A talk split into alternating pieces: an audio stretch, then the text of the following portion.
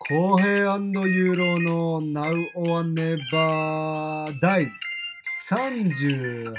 回になりますかね。えタイトルコール。はい、ちょっコとー。ヒーユーロのレディオショーって入れなきゃいけんけどね、あなた。あー、すいません。忘 れてました、それ。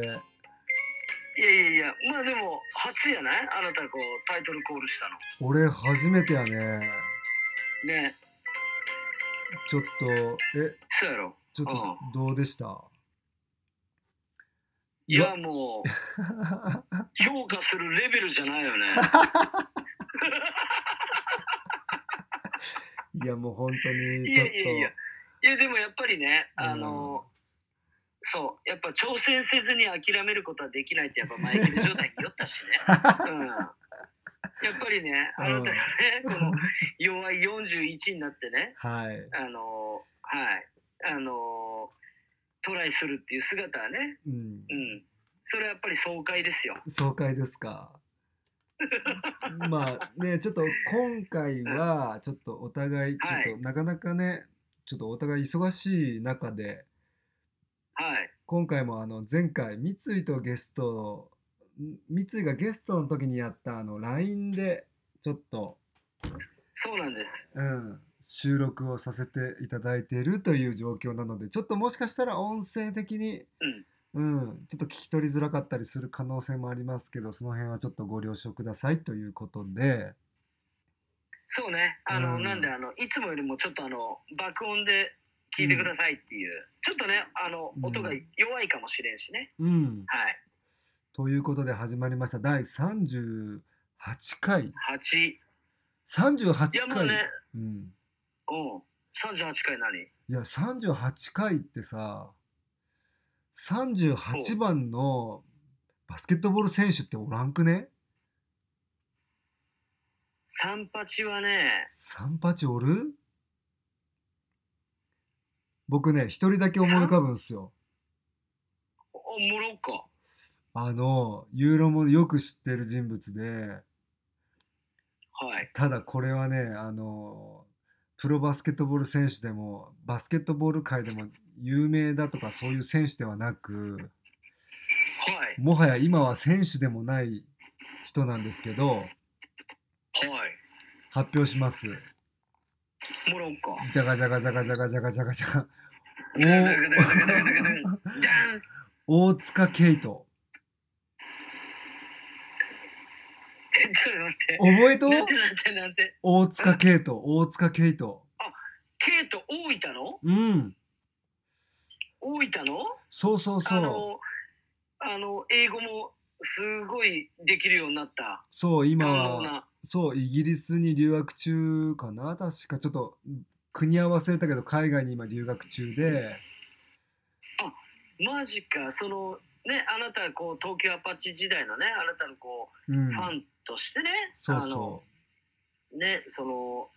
大きなね、あの事故もあったけれども、その中でね、うそ奇跡的な復活を上げたっていう、あの、この「ナウアネバー」でも以前にう話したあよのねケイトの話ねしたことあるしね、うん、そうでケイトがね38番だったんですよえマジででそうなんでってなるやんなるねそうであの青木浩平のさ、まあ、AKA はいがあの平均点え違う違う AKA ね AKA AK アズノオンアズそう、ねまたの名あのまたの名ををっってていいううかねはいそれがまあキラー B だったじゃないですか、キラー B やったねキラー B まああのスズメバチみたいな、はいまあ、そういう話なんですけどもう刺したらおめえ死ぬぞっていうばりのそうそうそう俺俺のマークにつくとお前は完全にやっつけられるぞ的なねニュアンスも込めながらねというキラー B だったんですけど、まあはいケイトは僕のねファンでいてくれてはいケイトは自分で自分はもうキラー B じゃないと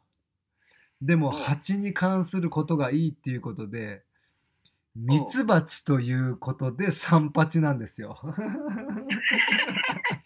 かわいいやろかそのケイトのだけ何歳ぐらい自分やろうね中学生ぐらいの時かな小学ぐら生い小学生やった気がするないやーミツバチでもさうんあのミツバチも致死量あるけんね実は あるのっミたツバチも一発で仕留めれるぐらいの致死量あるけんね危ないね実はねうん、そそういううのそうもそうそうまあ、うんそういうのも調べ上げてのミツバチかもしれませんけどまあ一人いましたとあり得るよね三八ということで38回なるほどミツバチねそういうことなんですよ俺なんかあのねうんその、自分がさこああうババスケットボール使ってこう表現みたいないわゆうんるその、ね、10代の頃とかってそのいわゆるナイトクラブですよ夜のクラブ、はいはいはい、うん、でねあのその当時にねサンパチレコーズっていうねおう名前でやってた後輩がおう 思い浮かびましたえ大概もうあの本当に狭い話になってくるけどねえそれってなんで三八やったといやその三八聞いてないね聞いてないったいあ聞いてないね確かにそれ聞かあないそれかちょんっめとあそれ確かに私としてはちょっとイージーミスですね、ねイージーミスやねただちうょっんと掘るまでもなくちょっとあ のそのラップをやめたっていう、ああもう時の人っていう感じやったんやねうん、みたいなこともあったけどねまあまあまあまあ、うん、まあでも三八でも響きはいいよね三八って三八ね三八はいいよね、金八みたいでねおういいよね、うんいうんやというわけなんかいではいはいはい居酒屋やったら三八均一みたいなねはい全部はい380円でやってますみたい な、うん、それね、まあ語呂うん、もね、 28なんかも出てくるけん、うん、うん、まあ八っていうのはやっぱ日本人好きなのかもねパチ八みたいなさいやそれもあると思うし例えばさ今俺が言ったその、う居酒屋さんとかでうん例えばそのメニュー全部ねんうん380円ですって、うん三八みたいな、そういうお店って今もあるか分からんけどあったやんあったねうんちょっと前、ね、で行くと日八とかもできたようん280円とはかいって、はいはい、うん聞いたりするけどなんかうん、八なんやろうねそのあのーあるじゃない八って例えばそのん数字の中でいくとさ、そのいわゆる購買意欲的なところでもさ、うんうん、これがあの390円やったらどうかなでもこサれンキュー380円やったらみたいなそういうそういうところですか。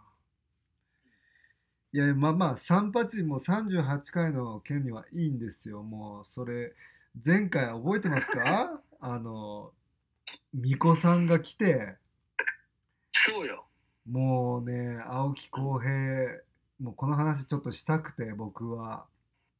おうもう久々にあの時はい男泣きを見たじゃないですか、僕らは。まあ、確かにねあの、うんまあねあの前回のその巫女会もそうやしそのダイス会となんかあのうん、ここねしばらくあのこうんうゲスト会続いてさしかもなんかあのいい会だったじゃないですかいい回でした。ねうんうん巫女会やばかったよね巫女会はね巫女会の前がやばかったけんラジオ収録する前のんもう1時間2時間ぐらいなのまあ何あれもうもはやさうんなんかこう雑談レベルじゃなくてもうほぼミーティングみたいな話だったけん さ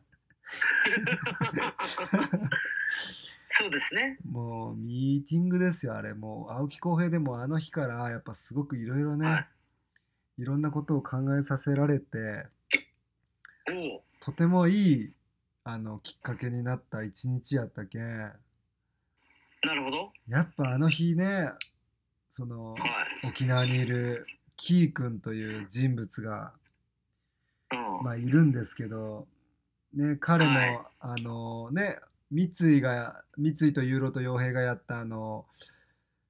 ピックアッププレベースのボーイル。そあうーピックアッププレイグラウンドね。そうでゴミ拾いするイベントにわざわざミコとキーくんも来てくれてではいミコは東京からキーくんは沖縄から来てくれて前日入りしてじゃあみんなでちょっと会おうぜとでウォッチうん &C のショップに集合してでみんな仕事終わりで集まってもう夜遅かったんですよねあれ12時ぐらいからちょっと入った感じなんですけど夜のねまあひょんのことうん。いからや、なんか12時回っとったもん。回っとったねスタートもう1時回っとったよ。あそうもうそんなんでなんかちょっとまあたわいもない話のつもりでポロッと言った僕の発言にキー君が「おおちょっと待てよ」と「浩平それはお前」とかっていう話から男泣きがキー君の男泣きが始まりはい。それに青木浩平が暗いユーロミコがちょっとまとめ上げでもうこはれいもうラジオ収録無理じゃねえかともう、あうん青木浩平メンタルやられてるしでももう無理やろって俺はもう無理やろって普通に言ったけどあの時うん。でももうはいミコさんがね、やるぞともう胸ぐら、胸ぐら掴んでもやるぞという感じの意気込みを見てじゃあやりましょうかと、うん。まあ、始まったラジオだったんですけどねはい。まあその次のまあ日でも、うん、うん。その次の日その次の日はねあのピックアッププレイグラウンド行ってうん、ねそうね。ミコもバスケしてくれて さミコが、うんな何年ぶりにバスケ十十数年ぶりにそうあの、ね、もうもちろんその現場ではね常にグッドミュージック DJ はしようけれどもうん、自身がねうん、ほんと10 15年以上ぶりにバスケやったよと。そうね、でその中でね、うん、バスケって楽しいなっていうねあのパンチラインもね飛び出して いやお前らこ、お前らこんな楽しいことお前毎日やってんのかよ。ふざけんなよとかっつってね。ーしかしあのミコはやっぱあれやったねもうバスケ減ったくそやったね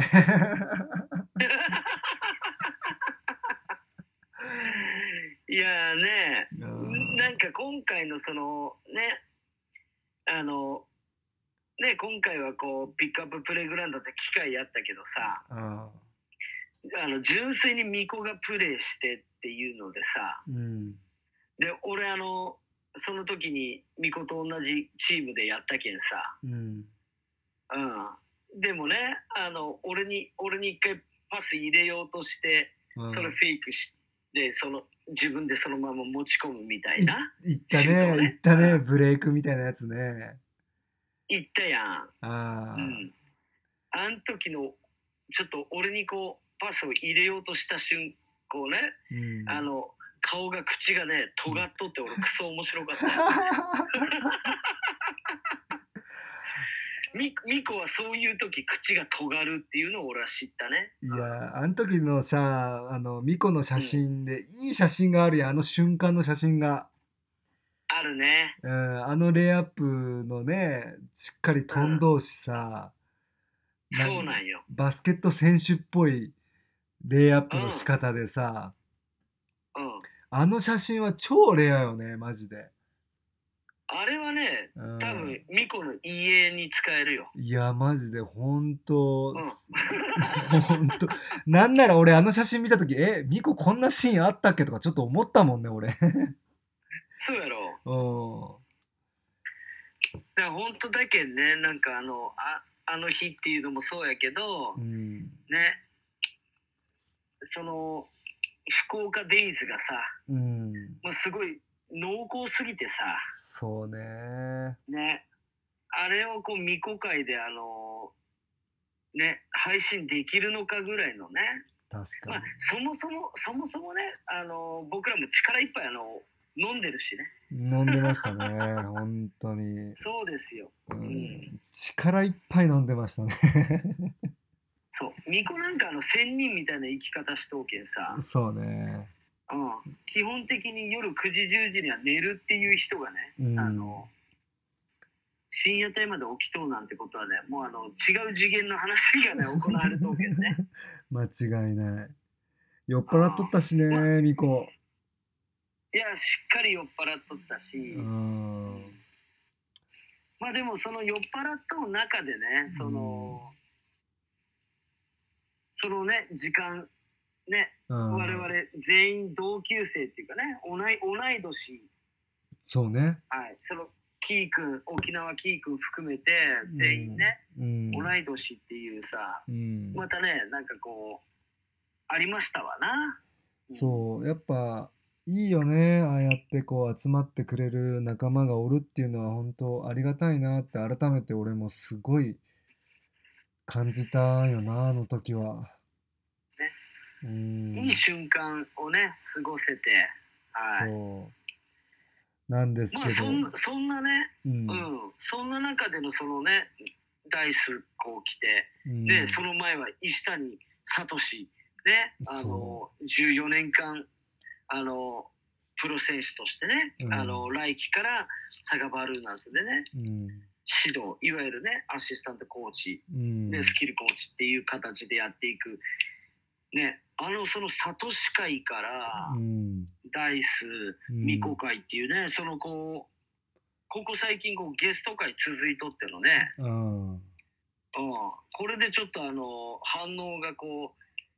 ちょっとあの、あんまりなかったらね、もう僕らもうすぐラジオやめま すからっつって、すぐやめますからっつってね。あすぐやめる、もうう全ん部いつでもやめれると思うよってね、うん、反応なかったらすぐやめっからなっつっ てね、はい。まあそんなこんなのね、第38回ということで、うん。現在ね、あのー今回も、あのーそのいわゆるこ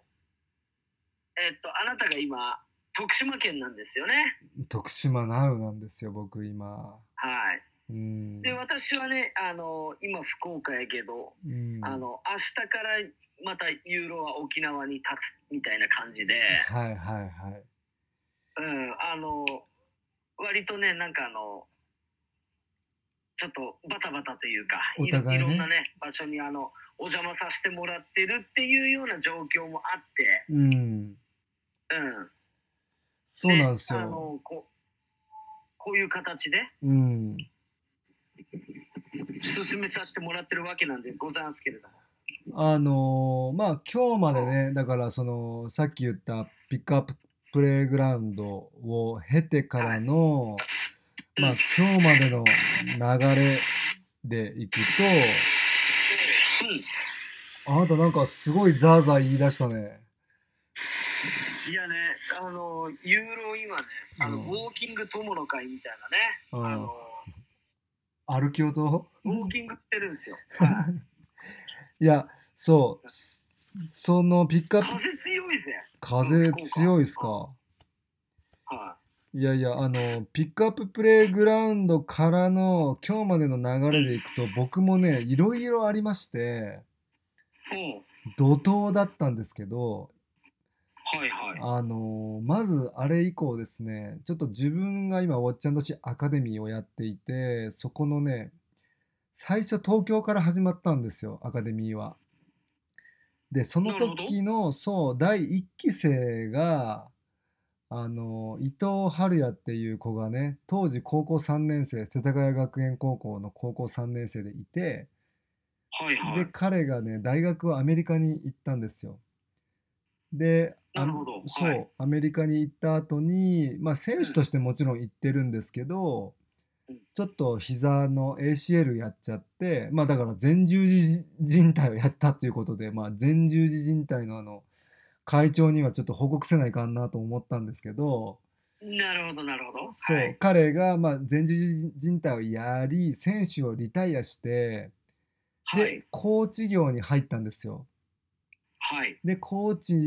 の勉強をした時に、えっとアメリカで殿堂入りしているコーチのもとで、ほえっと4年勉強してでつい最近日本に帰ってきてるんですよね。うはい。そうその彼がまあちょっまあと今、いわゆるあのバケーションっていうか、あでいや帰ってきてる。違う違んう、い一旦ねもうビザが切れたんよちょっといろんな事情があってそっかそっか。そうビザが切れたもんで今日本で就職をすると思うんですけどもちょっと多分うんうん、うん。 B リーグのチームにコーチとして決まると思うんですけどはい。まあそんな彼と連絡取りながらじゃあちょっと福岡おいでよと今福岡ではいごっちゃんのシーンもやってるしまあ卒業生として子供たちにちょっと関わってほしいっていう話をしてはい。彼をね呼んで5日間のプログラムでまあ練習自体はクリニックは3回のクラブチームの練習に1回参加してくれてうん。そうそれをまあ僕がもうつきっきりでずっといろいろ連れて行きながらいろんな話をねアメリカのいろんな話をしてもらってさすごい内容の濃い5日間やったしおお。なんかこう日本にいながらアメリカっていうものを見ていた僕がもうコロナで行けんやったけんさはい。そうだけどこの2年はコロナでアメリカ行ってない中で今のアメリカってこうなんじゃないかなああなんじゃないかなと思った中のもっとディープな部分を彼は現地で知ってるわけじゃないですか。そうね、リアルをね。そうそれをなんかね改めて聞いてあなんか日本で伝わってることがなんかアメリカでも問題視されている悪い部分が日本は今いいものとして伝わっているものとかあとはこう本当に伝えたいことっていうのがやっぱ伝わってないようなやっぱ現状が日本にはあるんだなっていうなんかそういうのを再確認できた部分もあったり。うん。うん。あとはもう一番はねやっぱこう自分が教えてた子が今教えてる子にね教える立場として関わるっていうのってなんか僕にとってはすごく嬉しい瞬間であって、はい。うん、やってる内容も素晴らしかったしなんかねすごく充実してたんですよ。うん。うんでまあそれがねもう5日間あって結構僕もヘロヘロだったんですけどと、その後ね高畑圭介の結婚式があったじゃないですかありましたね。現、えーうん岩手ビッグブルーズ、そうで高畑高畑圭圭介介選手。それはがその結婚式の場所がはい。四国の愛媛県だったんですよねそうなんです。あの、うん岩手のね、あの、うん前が、ね、そう愛媛、愛媛のチームやったけん所ね属しとってね。うん。そうで奥さんが愛媛の方なのよねそうなんです。そうでそういったもんでまああの、僕もユーロもねもちろんお誘いを受けて、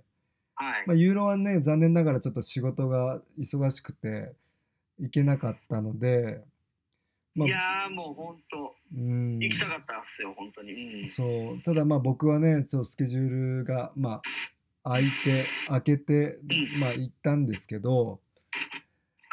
まあ四国ってさなんかやっぱさあまり行かんやん。 確かに。う。ん、普段もあんまり行かんけんさなんかこううん結構、なんつうとかな生き生き方があんまり調べてない自分も悪いんやけど俺もうはい当日い入って、うん。で当日にもう日帰りですよね要するにはい。日帰りするっていう日程でもう行こうかなとでまあ次の日もね仕事があったんでうん。なんでまあ圭介にはちょっと二次会参加できないけど披露宴は行くよっていう話をしてはい。でまあ当日ねもう当日調べて行ったんですよあ、それもうクソ甘いね。甘いんあよの俺びっくりしやったぱ、洗礼食らったやろ。洗礼どころか俺おうもう日帰りやけん車で博多駅まで行って駐車場止めておうで駐車場で新幹線調べたんですよ でそのレベル。そのレベルでで駐車場で松山駅までの調べ方みたいな行き方みたいなことをやって、はい。そうすると調べ上げた時間が、うんまずもうすでに遅刻の時間なんですよなるほど。到着時刻が。はい。でえこれやばくねってなってううんいきなり俺遅刻して結婚式とかやばいやんっつってうんでもはやなんなら俺一番早い便の乗らなきゃいけない新幹線にも遅れそうなぐらいの時間だったんですよはいだからもう急いで博多駅行ってとりあえず新幹線乗ろうとで乗ってる間にそう嫁に連絡してなんかもっといい早い行き方ないかみたいに調べ上げてもまあうん、どうやっても遅刻するぞと青木浩平ほうこれもう終わったって感じじゃないですかそれえっと前日の話よね当日なんですよそれ当日か当日も新幹線の中で調べてるんですよまだなるほどでとりあえず僕は新幹線を一番早い新幹線に乗ってうん岡山駅まで行ったんですよね、はいはいはいそうで岡山からこれワンチャン車レンタカーして愛媛までぶっ飛ばしたら、うんもちろん法定速度は守りますけど はいぶっ飛ばしたら間に合うんじゃねえかっていうなんかもうちょっと奇跡なルートが1個見つかったからうんあじゃあもうレンタカーするかと。はいでレンタカーって思ったんですけどうんおっと待てと岡山といえば蛭木健二おるやんかとおっとそうそこで青木浩平蛭木健二に連絡してはいちょっとお前車貸してくれんっていう話してそしたらケンジがなんとすあの 3X の今選手で広島でプレーしようやんあいつそうねスリストム広島そうう、んそしたらあいつね試合で広島おったんよほ俺今広島おる場合って言われてう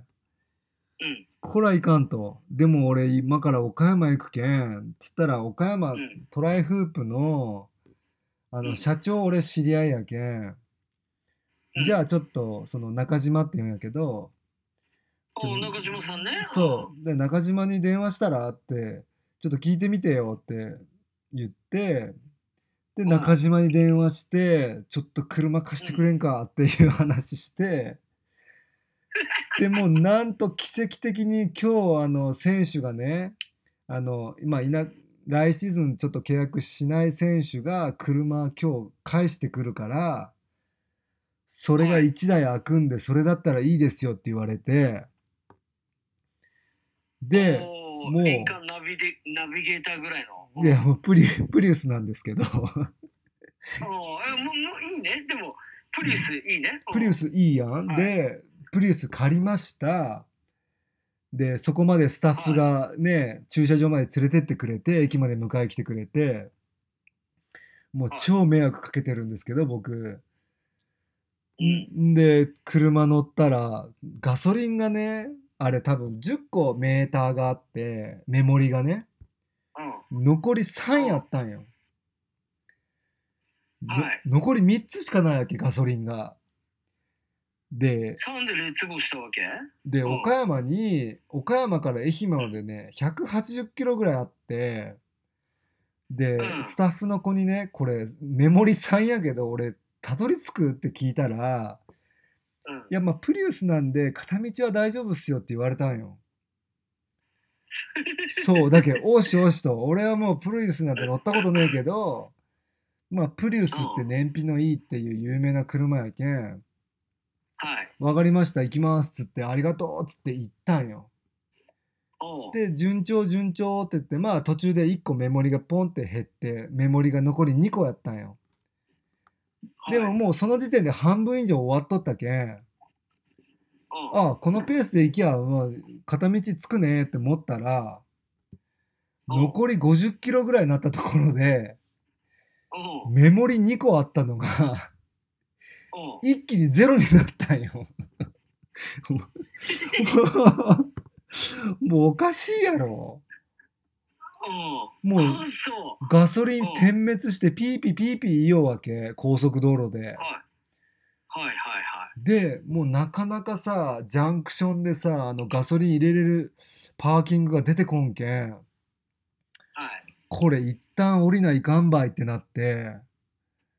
でこれ時間もギリギリなのに大丈夫かっつうん。うん。ってもう速攻降りてうん。でもう近くにあって入れてもうぶっ飛ばしぶっ飛ばしたけど法定速度を守りましたけどはい。飛ばしてほんとギリギリ15分前に着いて着いたん。うん。着いたよもう本当にで披露宴に間に合ったっていうあ、そもう大変やったマジでもうその時もう竹野にも連絡してマサにも連絡してう。うん。ちょっとワンチャああン来ても来俺とったん。そう竹野も来とったけん、うんうん。ちょっと竹野俺ちょっとワンチャン遅刻するけんもしあれやったらちょっとた圭介にねちょっとあ会えたらちょっと言ってくれっつってそうもうやばかったもいやもうその圭介に会えたら言ってくれんっていうもうそのその動きの時点でやっぱりあんたもダメやねやっぱりね そんなチャンスねえけんうないよねないよしかも俺もなんか披露宴の当日ななんにななさんならなんならそんなのしれっとしときゃいいしれっとしとかないかんけんそういやでもなんか報告もねした方がいいかなとかなんかちょっとよぎったりもした中でまなるあほど、いろんな人にアドバイスをもらったらいやまあ当日やけんもう携帯もそんな見らんでしょとそうねそうでなんかそういうのでちょっとねなんかこう「え浩平さんの遅刻?」とかっていうのもなんかこうドキドキさせるのも申し訳ないけん、うん、まあ、一旦ね本当に遅刻しそうな場合はちょっと言った方がいいかなっていうのでちょっとこう付箋を引いてたわけですよ。なるほどなるほどそうまあただね本当間に合ってよかったしうん、うん、もう現地ではあのマニーもおったりとかはい慶四郎とかねなんかまあ田口もおったりとか、大井沢田口大井沢うん田口もおったり、まあね徳永凛太そう郎ね、とあかのね圭介秋田ノーザンハピネスのねあの時代もあったしねそうそうそうそううんいろんなプロの選手がいて、もう披露宴自体は本当素晴らしくてねはいうんなんかすごく楽しい披露宴で、えうん、二次え会行きたかったけど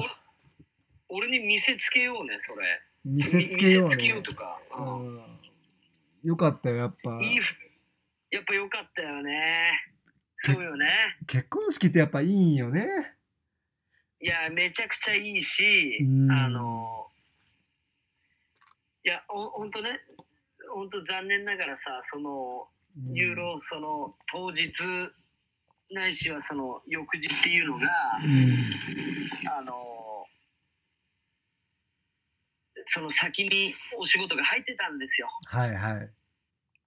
うん、でこれ結局動かせれないっていうねそういうやっぱあって、まあ残念ながら意見やったっちゃけどさあの、うん実はね、うんあのそのね高畠圭介選手からさあの、ねユーロユーロちょっと、うん、結婚しますって言って披露宴っていうふうにねあうのん連絡もらってさ、はいうん、でユーロにはあの二次会の司会をやってほしいっていうところまであの言ってもらっとったんよ。そうねううんん、いやーそれはね、うん、やっぱりその圭介高畠選手っていうのはねあの、やっぱりこう明るいというかね、うんうん、そういうね性格もあってさで、うんそういう彼のねこう、一生に一回のねこう晴れ舞台でね、うんそのうんワイワイやってほしいなんかっていうのはそのそのご指名もう嬉しいじゃないですか。嬉しいですよねうんユーロちなみにあうの、ん披露宴をオファー受けることって意外と結構あるんです。あ披露披露宴の、うんじゃあ何進行ってこと宴です。あー、で、うんユーロがゆ唯一うん MC として NG として出すのがその仕事。なるほどねうん、うーんでもうこれこればっかしはもうしゃあないと思ってうん一回だけやったのがうんケンシロウああそうなんやそうそうそうそへう以前えね、うんうんうんでもそもうそれ以外基本だってもう披露宴とかとにかく俺も泣きたいやん。なんなか 泣きたくはないけど別に、 泣きたいいとやいやもういや泣きたいよいやもうなんかあの全てがハッピーでしかないや、いやでもねその泣きたいっていう話でいくと、うん、あのーまあ自分もその経験があるんですけどはいなんかさあの、まあ、結婚式って言っちゃお祝い事じゃないですかうんだけどさやっぱ涙っていうのってなんか基本的には嬉し涙みたいな形になると思うんですようんでもさなんかこうまあ俺自身もちょっと経験したことで今振り返るとねうんはああの涙ってっていうことが一つあっていあのファーイストにさあきちゃんってあのはいちょっとミュージシャンの方がね MC、うんミュージシャンの方がいてうんであきちゃんのね,、はいそうねそう大好きな俺曲があってそれわかるをよそうそれをねあきちゃんちょっと歌ってほしいっていうオファーをしたんですよね。おうでそれであきちゃんがまあ本当はあきちゃんあのお兄ちゃんか弟さん弟さんお兄ちゃんやったかなお兄ちゃんと2人でやりようそのあの歌手グループなんですけどえっとグッドグッドラビンググッドラビンッドラビンよねそううんグッドラビングッドラビンそのグッドラビンあそそれこそそれこそあのえ昨日かなあの、うん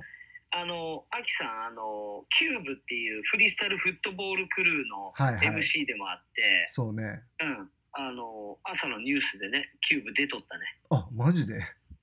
うん、そうそうそうそう、生ライブで。うん、そうまあまあ、うん、そういうあき、あきさんがおってね。そん。うそのあきさんあきちゃんがそうまあ実際2人で歌う曲を、まあ、あきちゃん1人で歌ってくれておう、そうでアコースティックギターでもううん歌い上げてくれたわけですよ。でやもばいね。それもねやっぱやばかったしあきちゃん歌まあ上手もうプロの歌手やけんもちろん上手なのは当たり前やけどうん、やっぱあの人熱い人間やけんさそう魂が入っとんやん歌に。そうね。でそれに結構もうね一番近くで聞かせていただいたけんもううんバチバチ俺来たんよもうそうするとさ面白いもんであきちゃんとこう出会った頃の思い出とかがなんかすげえ蘇ってきてさ頭の中でおう、で最後あきちゃんが歌い終わった時にう「ん浩平俺らがこれからもいるから心配すんな」みたいなことを言ってくれたわけはい。それで俺泣いたんよ俺なんかこまうさかの青木公園。青木公園泣いてしまってなんかあん時はマジでこう何心っていうかもう心臓のその胸の方からなんつうと感謝みたいな本当ありがとうみたいなのがガーって涙に出てきたんよ えそんなことってないけどあとの先にも、ー、もちろんさ、その、あきさんのあの、声量っていうのはさ、ほんとすごいもんあるやん。ある、うん、まあそもそもね、あの、うんアメフトか、うん、うん、あのき鍛え上げられたねあの肉体もあってさ、そうなんよねうん、ねうん、もう肉団子みたいとんでもなない人なんやけどいね。や肉肉肉団子ぬらりひょんみたいな、 そうそうそう。うんもうね、つるつるの坊主でね。うん、いやもううん本当にすごい最高なパイセンなわけでさそ。あそうそう。いや、うでもさ、うんいやまさにそうでだけん、うんやっぱりあの披露宴って泣きたいんよ俺は。でもあさ、いや、あんたの披露宴で泣くっていうのはわかるよ。自分のね。うん、でもなんかあいや違う違ううん。お俺はだけ例えば今回の健介もそうやしうん、あの意外と俺あのそういう、ね、披露宴とかこうあの列席者としてねうんいわゆる参加者として、うんあの読んでいただくことって多分結構多い方やと思うんよ。はい。うん、で俺はそれでありたいとよ。だけんそのね、新郎、新婦がこう、さ、うん最高な時間の中で、うん 俺も感動して、ただ泣きたいで終わりたいと。えちなみってにちなみにさううん人の披露ん。宴で大泣概い泣くよ。うん泣くった誰で泣いた最近最近うんああ、でも、うんそれでいくと、最近は、うんその、コロナ禍っていうのもあって、はいここ最近でっていうのは、俺、列席してないんよね。えじゃあ列席した中で泣いたのは誰えっとね、それは、んえーっと、もう一番近い話でいくと、うんあの、バスケと関係ないね。あそうなんやへえ肩うん。お俺、毎回行くけん。だって。毎回泣くけん。ねえそれさ何そのさっきの話はさやっぱ俺とあきちゃんの関係性があるけん泣けるんやけどさうん。その人のその結婚したその人が幸せでいてくれとを感じに泣くってことです。あーいや、もうだって、さ、うんもう、ある意味、60億分の1みたいな話っしょ。まあ60億人に触れとったら60億分の1やけどねいや、本当にいや、で、やっぱりその、その方々のやっぱドラマがあるわけじゃないですか。ドラマあるねおいや、俺、それでね、やっぱりこう、さ、あの、僕なんかはさ、うん変な話、こう、お調子者枠みたいな感じで、やっぱ皆さん、あの、考えていらしてるわけですよ。はいはいなはいもんで、なもんで、あのーさ、例えば、その親族とかね、うんうん、いわゆるさ、その友人とかと親族っていうのはもちろんこう、ね、あの知らない方だって可能性としてあるわけやん。うんあうんの親族とその列席する人たちはその今回が初めましてってことなんか大いにあるわけやん。うんうんうんユーロなんかっていうのはそこも縮めろみたい なあのそうそういう匿名を受けとう気がしてさだけん、うんあのそう親族の方々とかにもね俺はもうガンガン行くとよ。うん、で俺はもう俺はもう彼のもうこんなことにもうもう本当最高でしたみたい なあざしたみたいなこと。うんもうだけど親族とも一緒に泣きだけど俺は泣きに行っとうわけよ、うん、そうそうそうそう泣きに行っとうわけよで親族の方もそうやし であのよくあの私あの余興でもいあの入れ入ってくれと言われることがあるんですよ、はいはいはい、で余興やったらやっぱりこう一つ二つ三つぐらいやっぱりこう花火を打ち上げて3つもあげると結婚式はいはい、あの、あ、このバカがいるなっていう、ちょっと和みというかね、はいあの、うん。滑りももちろん必要やけん、そういう中で。あの新郎側と新婦側をうんあのつなぐ架け橋じゃないですけどね、うんあのうんっていう中で本当にもうみんなもう本当最高やけんみんなで泣こうぜみたいなそういう匿名をね、勝手に感じるわけなんですよ。 なるほどうんはい、泣かせ屋みたいな部分もあるってことねあなたがそうねうんなもんでだけど、うんあのそもそも僕がその MC というそのなりわいの中でうん披露宴で僕うがんその司会進行をやるなんかってことはありえないってことなんですよだから、そう司会ができなくなりますもんねとうんそうそうそうやっぱこう、ねその司会の人間っていうのはねもちろんその感極まるところはあれどやっぱりこうなるべくこう冷静にねうん振る舞わないといけないわけで。うん で今日もうこの素晴らしい会の場所でそんな、そんなこう嬉しいも喜びも我慢してられるかとふざけんなと、 うん、俺はもう泣きたいとうん泣きに来てますと、うんうん、だからその唯一、うん、あのユーロが NG とするのは、うんあの披露宴の司会っていうね、なるほどね。うん、そうそうそうそうやけんねうんただね、その中でその高畑選手がその二次会にって言ってもらったのは俺もすごい嬉しくて、うんうんうん。そ二次会はね、だけどまた別もんやもんね。うでそうそうそううん。だからそこら辺っていうのもなんかあのユーロみたいなことをなんかこう分かってくれとんのかなじゃないけどはいさ、はうんうん、い。ここでだけあのぶっこんでくれと、うんぶっこんで、うんうん、この愛媛ナイトをうんもうなんか一つにしてくれみたいなこうそういう匿名をねいただいた気がしていてうんうんだけどもう本当にすごくね、うん、あの行きたかったですまあただその中でこうねあなあなたしかりうん。うん。ね、うん、皆さんがこう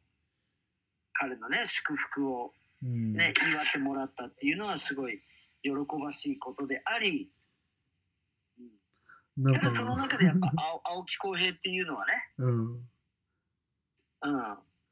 の四国なめとったね舐めとったね。舐め上げとったね。なめ上げとったね。舐め上げとった。ただね、たとえうん、ただただね、あの、学んだことは今回、徳島は飛行機で来たんですよ。あ今回あの今現在のいそう、今現在、四国徳あ島のがね徳島に僕いるんですけど、徳島までは飛行機で来て、飛行機、うん、あら珍しいねあなた飛行機乗るのなんてそうそう結構そうまあ向こうが手配してくれたっていうのがあるけ、ん、飛行機に乗ってきてるんですけど、はいあの改めてねやっぱ自分でも分かっとんよ飛行機がねやっぱ一番一番まあ一番じゃないけど、まあ、効率がいいタイミングも絶対あるなっていうのは本当分かっとってはいあのこと四国に関してはうん絶対飛行機と思う俺絶対飛行機いやまああのうん、そのね、こう視聴者の皆さんね、うんうん青木公平は基本的にあの極力飛行機に乗りたがらないというかね、そう陸路で行きたい人そうだけあのできれば新幹線で行きたいという人そうなわけなんですけれども、その青木浩平が四国は飛行機とうん、あもう確定ですこれはもそううもう1時間で作っちゃうもんだってそうね時間としてはね時間としては1時間やけ1時間ぐらいの飛行機だったらもう我慢しますよもう僕もあなたも我慢するとするするもう余裕でいやーなるほどちなみにねあの、ユーロはあの、うん最後の最後までうんあのその愛媛その披露宴にうん行ける手段をねうんあの見出してたんですよ。おうおうおうおううん、であのユーロ選手ぐらいになると、うんあのちょっと青青木浩平申し訳ないけれども、うんやっぱあのこっちはもうあのマスタープ ランをねおう見出せるわけですよ。おうそうですかであの愛媛っていうところで行くとうんユーロがまず見出すのはうんもうあの一択でフェリー。フェリーもね、あの、あったんよ、交通手段として。あるやん、うん、時間に余裕があれば絶対フェリーの方が面白い旅にはなるよね。そううん。いやわかでりますも時間時間をっていう話でいくとうん。あの我々のこう住まい福岡県でいくとね、うん。あの福岡から愛媛っていうところでのフェリーっていうのはうん。あの夜行便なわけですよ。昼もあるっぽいよ。ああもちろんもちろん昼もある、うん。やけど我々があの使うとしたら絶対夜行便が一番利便性があるって話。なるほど、なるほど。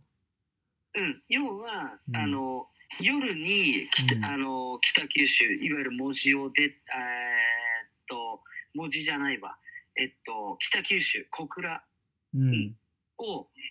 えっと、夜に出てであの早朝に愛媛に着くんだ到着するわけです。はわかる、あ。はういはいん。、なもんなもんでうん。あの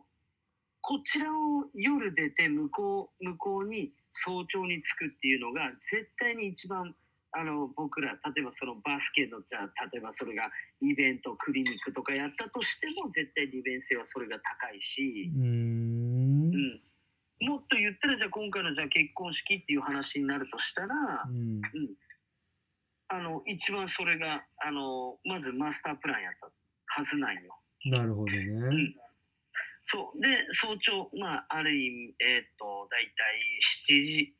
前後ぐらいにうん。着くわけ。はいはい。愛媛にね。はい。そう。で、ユーロ選手っていうのは、やっぱりね、そこの夜から朝に向かう、うん。その船の時間をやっぱり楽しめる人やけ。うんうんん。申し訳ないけ ど。申し訳なくないけどね。はい。あの、だいたいね、あの、うん15本から20本ぐらいは、あの、すでに、あの、お酒を仕込んでいくけんね。はい。すでにね。はい。 まあまあまあ。そうなんです。うんその楽しみ方っていうのはもうもちろんね絶対楽しいし、、そうう。うんん。それはもうすごいわでかあると。ね、うん、そう。あと、あの、僕、その、今までこう、日本一周とかうん、はいを、あの、したことがあって、は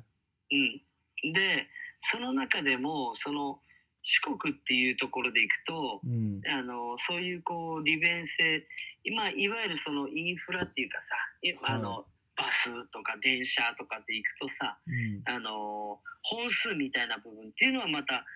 あの変わってくるやん。そうね。うん、の中で、うん、例えばさあの、まあまあ、さらにちょっとあの込み入った旅人の話をさせてもらうけれども、は。うん、四国の電車はトイレがない電車がほぼ9割9割以上あるかないそうなんや。そうん、うんうだとしたら例えば、あの今さこう鉄道が好きな人とかおるやんいますね。撮り鉄とかあの、うん、写真撮る人のが好き乗り鉄ってああ、鉄道に乗る人が好きとかっていうさ、うん、うんあもうユーロ選手はあのそういうあの交通手段っていうのもやっぱりあの全国でこう使ってきとうけうんね、んそれで、行くとさうん、四国の移動ってやっぱりトイレない分あの、うん結構きついわけ。 きついね。うん、うん、であの割とその移動距離っていうのが長い中で行くと、うそのトイレがないあの車両が多いっていうのはうん、あの厳しいイコールやっぱりそのねあのこうインフラっていうかねこう交通手段的な部分っていうのはうん、あのおお僕らの当たり前とはちょっとまた違うわけなんですよ。は、うん、ってことは四国に行く時はいうん。準備をしていきなさいっていうのが俺の教訓なんよねそもそもが。じゃあ準備って何するとトイレがないってこといやだけどえースケジューリングを先に立てなさいってこと。あー大きなペットボトル持っていくとかじゃなくて、大きな 大きなペットボトル準備してもうどうしようもねえ時にペットボトルにしますとかじゃなくてじゃなくて。じゃなくて そもそそうそもそも、うんあのたどたどり着くまでのうんあの今回だけあなたがこうねうん当日になって調べてやべえっていうことになったわけや。はいうん。そこそこ。まあそんなことだけね本当ありえないよねやっちゃダメだってもう改めて思いました自分のズボラさをまあねまあとはとはいえさこうねあの便利な世の中でさあの、ね当日のいそのスタートが早かったら。そのうんなんとかなるじゃないですか、このい今のご時世ね。まあねまあねうん、そうう。んただ、うん、四国は、うんあの、また違う感覚でお前受け止めとけよっていう、うんうんうん、まあでもそれ身をもって体感したってわけですよねあなたは。身をもって体感した、本当。でもまあ今回はね、徳島で、もう俺もしかしたら初かもしれないなっていうのはちょっとあるんですけど、あ徳島、ううんん、なんかちょっとわからんけど、うあんまり記憶になくて、で、まあうん今回ね、ちょっとプロの選手を9人ほど、ちょっとワークアウトを5日間やるんです、やってるんですけど、今。は、ないなんかその人たちもさ初めましてが結構多くてうんうんうなんんかそれもなんかこう新鮮やし徳島っていう場所も新鮮でうんなかなかねちょっと面白い感じにはなってますけどねなるほどうーんいやまあ今回のねあのーそれこそあなたのこう徳島デイズっていうのは、うんまあ、ちょっとねあのさっきあの聞かせてもらったのはあるんですけどまあ本当あのねバスケットボールプロバスケットボールラバーズの皆さんがねよく知るような選手がねこぞって徳島にねうん、ま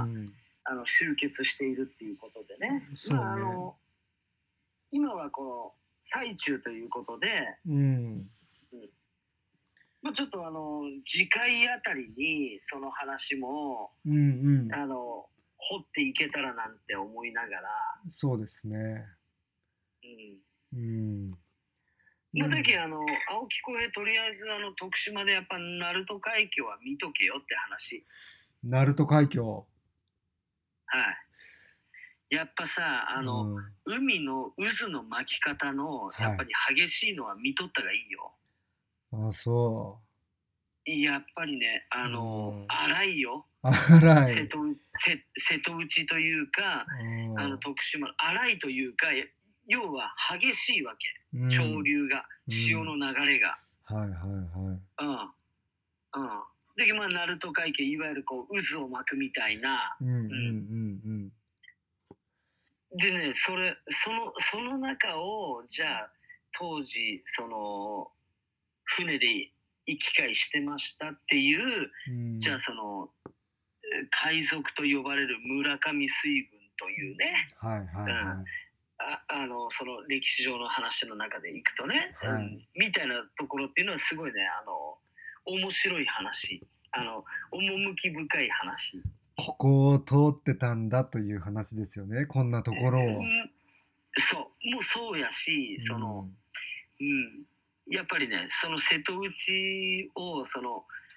暗躍したというかね、まあ、海賊と言われる海賊やけどねそうそねの村上水軍っていうのはねちょっと歴史上としてもね僕はあの一つあの面白いこう面白いっていうか僕はその興興味深いっていうかね、はい、うんそういうエピソードがたくさんあるんで、ただあの、その海の流れ、本当にガンガン渦巻いてますみたいな。うんうんこの、ここ、俺ら飛び込んだらもうひとたまりもねえみたい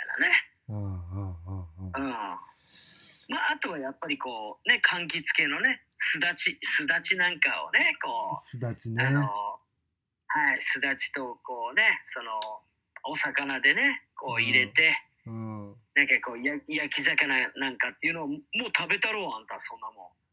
ん。まああのまあ自分ビーガンなんで ね